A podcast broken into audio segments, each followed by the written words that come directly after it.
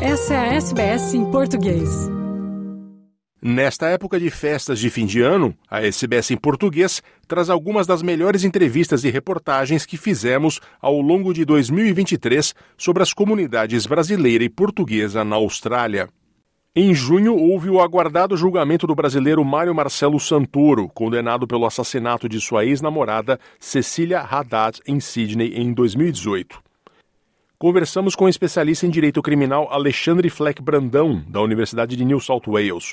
Ele explicou como funciona o acordo de extradição entre Brasil e Austrália, o porquê de Santoro ter sido julgado no Brasil, falou sobre as diferenças e semelhanças entre julgamentos de crimes nos dois países e apontou os fatores que atrasaram o tribunal do júri por tantos anos. A reportagem é de Fernando Vives.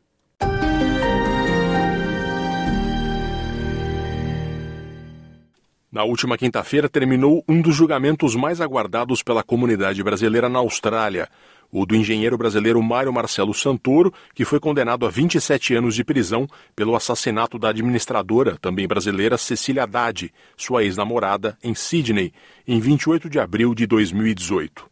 Santoro matou Cecília, jogou o corpo dela no rio Lane Cove e partiu horas depois ao aeroporto, onde fugiu para o Brasil.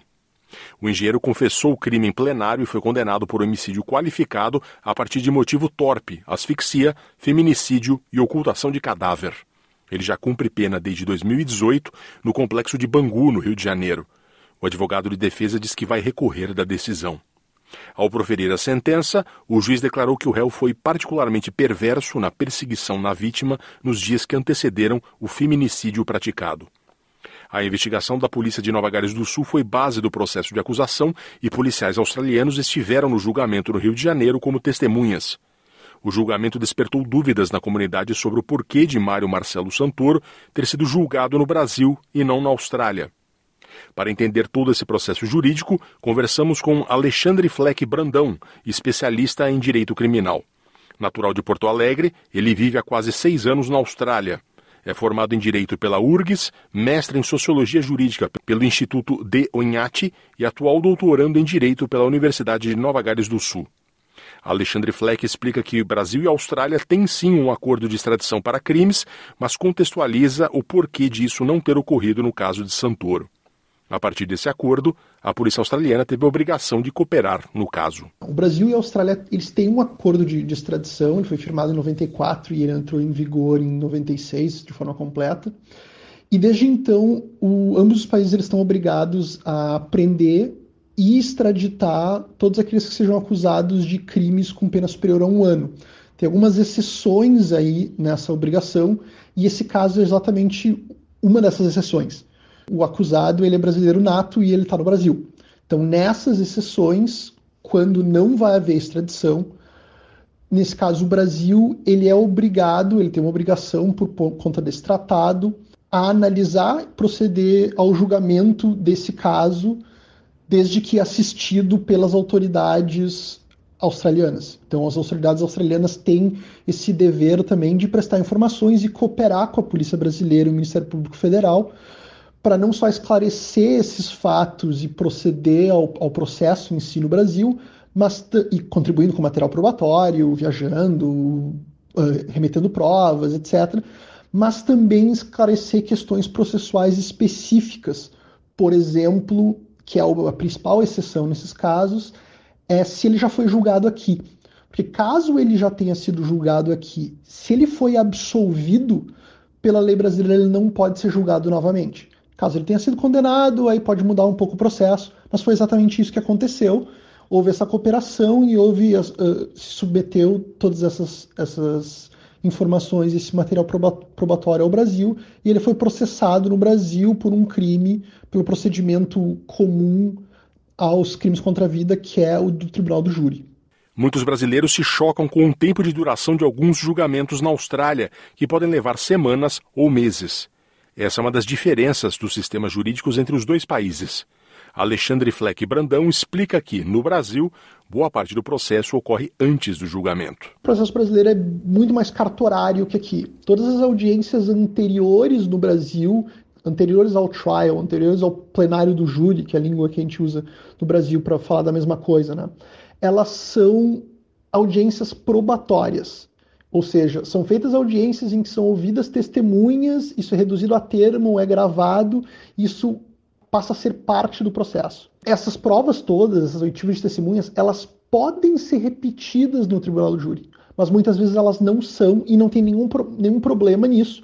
Os jurados são, são entregues a eles um documento, ou às vezes são mostrados os vídeos dessas gravações das audiências, ou é mostrada a transcrição dessas testemunhas durante o plenário. E por conta disso também, o plenário do júri, o trial, é muito curto no Brasil. Ele geralmente é um, dois dias. Em casos muito complexos, com uma repetição muito grande de testemunhas, pode ser uma semana inteira, mas isso, assim, a gente conta nos dedos os casos em que isso ocorre. Na Austrália, esse caminho probatório é completamente diferente. Aqui em New South Wales, as audiências anteriores ao trial, elas não pré-constituem prova, elas não são oitivas de testemunhas em si.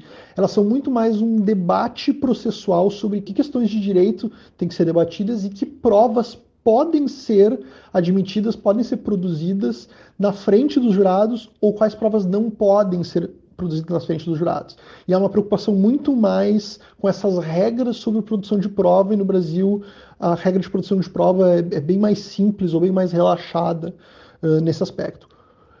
Por outro lado, quase todas as provas são produzidas em frente aos jurados. Todas as testemunhas são ouvidas em frente aos jurados ou com algumas pequenas restrições, dependendo do, do, do caso.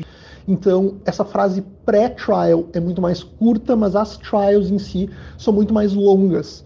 Uh, então, elas podem durar muito mais tempo que uma trial brasileira, e inclusive, então, às vezes, um problema de compreensão. Por que, que uma trial no Brasil é tão curta assim? Alexandre Fleck Brandão também explica uma diferença importante entre os dois países na questão do feminicídio. O Brasil tem legislação mais específica para isso, o que foi fundamental no tempo de condenação de Mário Marcelo Santoro. O Brasil, desde 2015, conta com uma lei de combate ao feminicídio. O que essa lei fez, entre outras coisas, foi basicamente dobrar a pena mínima, que passa de 6 a 20 do homicídio simples para 12 a 30, no chamado homicídio qualificado, quando Existiam outras hipóteses, mas também quando o crime é cometido contra uma mulher em contexto de violência doméstica familiar ou por um menosprezo ou discriminação à condição de mulher. E foi exatamente isso que ocorreu nesse caso, e é o que explica também a pena total a que ele foi condenado, que foi 26 anos pelo homicídio e um ano pela ocultação de cadáver. Operacionalização do crime de feminicídio que virou um dos incisos do parágrafo 2 do artigo 121 do Código Penal, que cria ou que diz quando um crime é mais reprovável, quando esse homicídio é um, é um homicídio simples, passa a ser esse homicídio qualificado. E aqui em New South Wales, apesar de já haver algumas mudanças significativas e positivas nos casos de violência doméstica, New South Wales não tem uma legislação semelhante a essa lei do feminicídio.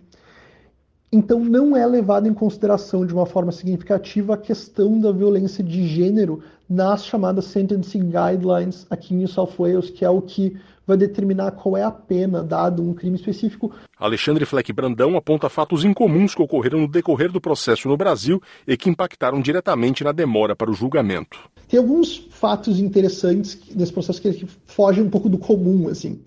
Uh, alguns já foram noticiados aqui pela, pela imprensa em geral. Mas o primeiro é que uma razão da demora do processo é que esse processo originalmente foi instalado na Justiça Estadual no Brasil, que é quem julga homicídios comuns, digamos assim, no Brasil. É quem tem competência para isso.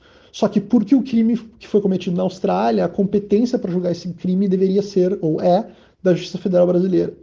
Então, esse processo foi anulado pelo Superior Tribunal de Justiça, o STJ, durante uh, o, período que ele estava acontecendo, justamente porque ele começou na Justiça Estadual, depois ele foi submetido à Justiça Federal.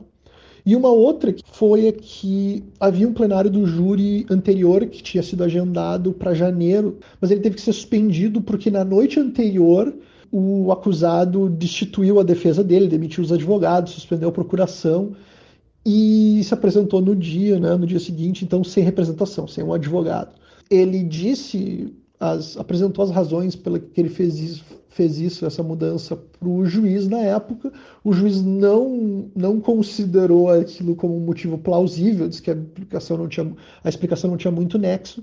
e inclusive repreendeu ele, e é um dos, confesso que é a primeira vez que eu vejo isso no processo penal brasileiro, que ele foi uh, repreendido por conta disso e foi determinado que se apurasse todos os custos envolvidos com aquele cancelamento para que fosse cobrado dele depois. Após a sentença no julgamento, o irmão de Cecília, João Haddad, agradeceu aos policiais envolvidos tanto no Brasil quanto na Austrália, ao Ministério Público e aos advogados e declarou que a justiça foi feita.